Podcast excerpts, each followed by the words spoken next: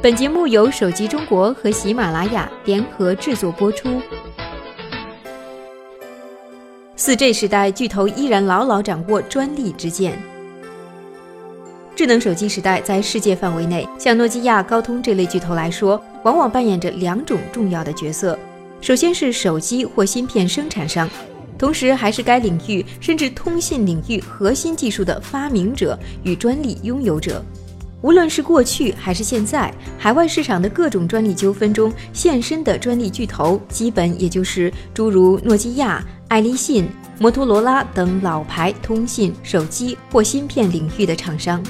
即使是手机业务被微软收购，市场前景已大不如前的诺基亚，其通过专利授权也依然能够保证每年一定量的可观营收。而由于掌握手机通信的核心技术，无论是二 G、三 G 还是四 G 时代，其他手机厂商要想发展，都绕不开专利授权这个问题。如若不然，面临的将是专利侵权与官司纠纷，避无可避。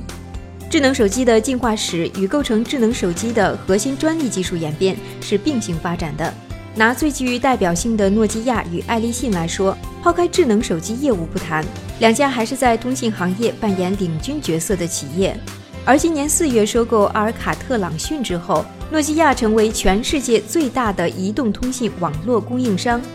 而爱立信多年来一直在移动通信领域占据主导地位。据公开资料显示，爱立信目前是持有三 G 标准关键专利最多的公司，并持有百分之二十五与四 G 标准 LTE 技术相关的专利。数量上，爱立信一共拥有三点三万项以上的专利技术，而诺基亚截止到目前为止，涉及到手机通讯相关的专利技术也有上万件，其中涵盖二 G、三 G、四 G 以及无线网络等。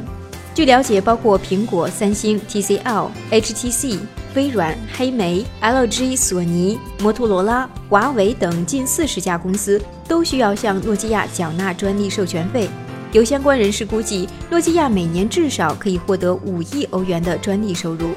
在二 G 时代，移动通信制式只包括 GSM 与 CDMA 两种，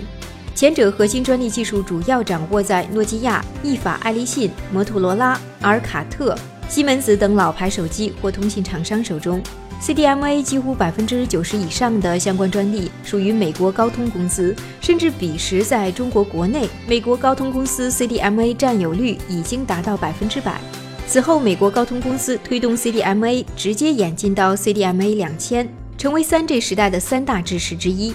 移动通信技术的演进是一脉相承的。到了 3G 时代，欧洲电联联合原 GSM 核心技术拥有者将 WCDMA 确定为第三代数字蜂窝的技术标准。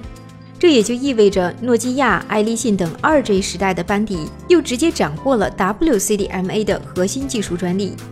至于中国移动竭力主推的 TD-SCDMA，则是大唐电信、华为等中国军团与美国高通公司一起产生化学反应的结果。来到 4G 时代，在 FDD-LTE 与 TDD-LTE 发展起来之后，核心专利拥有者大体上并未发生很大变化，其中高通公司依然拥有部分 LTE 核心专利。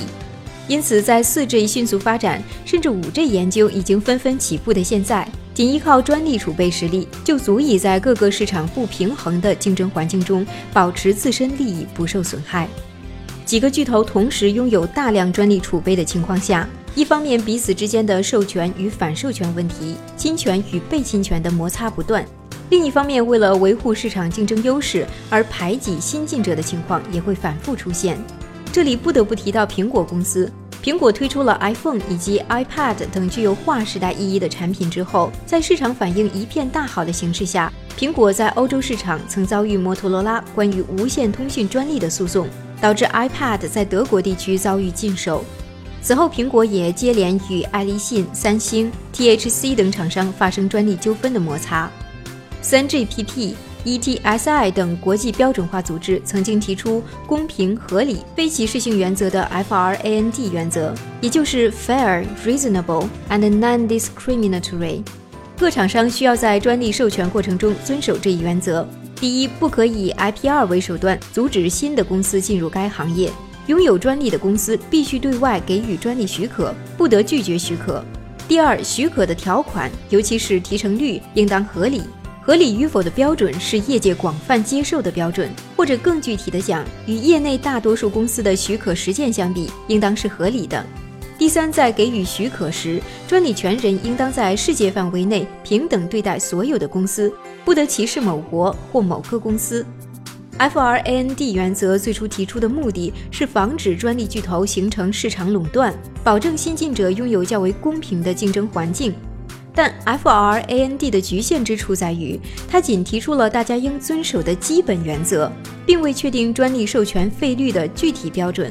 很大程度上无法避免像美国高通公司这类专利大户在市场变相形成垄断。法院处理这类官司也难有依据。专利授权费的高低是以往专利纠纷中最关键的部分。专利纠纷的症结也主要集中在授权与未授权、授权费过高的问题上。今年年初，苹果就向加州北部地方法院提起诉讼，指控爱立信在 4G 技术专利上收取的专利费过高。而前者指控的缘由在于，爱立信按照整机而非涉及专利的零部件来收取授权费。是不是感到有些熟悉？在今年国家发改委对美国高通公司在中国的垄断案作出的最终判决中，发改委也曾经认定美国高通公司通过整机收取专利费的行为属于垄断市场行为的一部分。由于美国高通公司爱立信向其他厂商授权的专利很多属于标准必要专利，在市场几乎没有同类竞争者，其他厂商生产手机必须要采用这些专利。双方的授权协议中往往会存在按照整机收取专利费、标准必要专利与非标准必要专利捆绑授权，甚至免费反向授权等不合理的要求。而在专利纠纷发生时，前者又会拿出公平、合理、非歧视性原则当作说辞，否认其存在市场垄断的行为。对于专利积累不足的厂商来说，拓展海外市场时，因为遭遇专利巨头或专利流氓的侵权控告，造成巨大损失的先例也是有的。HTC 在美国市场因为在与苹果的专利诉讼中败诉，失去北美这一重要的市场，对其全球市场份额下滑影响很大。二零一零年十月，摩托罗拉起诉苹果侵犯其十八项专利，要求美国贸易委员会颁布禁售令。禁止苹果进口、出售、营销或仓储存在专利侵权问题的产品。今年，小米在印度市场同样遭受爱立信起诉，达成的结果是小米搭载联发科处理器的产品禁止在印度市场进口销售。须知，知识产权纠纷消耗诸多精力，即使是原告方在个人利益未受到损害时，也不会轻易采用诉讼这种形式。发生专利诉讼的缘由。要么是被诉讼方此前确实未曾取得相关技术的专利授权，虽然专利纠纷并非我们乐见，但在全球范围内，大部分专利授权协议都是通过谈判才最终达成的；要么就是被诉讼方的发展已经影响到了专利巨头在市场上的主导地位，这种情况基本都发生在海外市场。近年来，随着中国手机厂商在海外的声音不断扩大，中兴、华为等拓展海外较成功的企业，不断遭受爱立信等专利巨头的诉讼邀约，其中仅有少数国内厂商胜诉的案例。在细数国产手机厂商专利一文中，笔者曾经提到，中国手机厂商专利储备，无论是在数量还是在核心技术的质量上，与海外巨头都不是一个量级。而在走出国门之后，面对高昂的专利授权费用和被指专利侵权的风险，中国厂商需要补足的功课还很多。更重要的是如何修炼好内功，欲善其事，先利其器。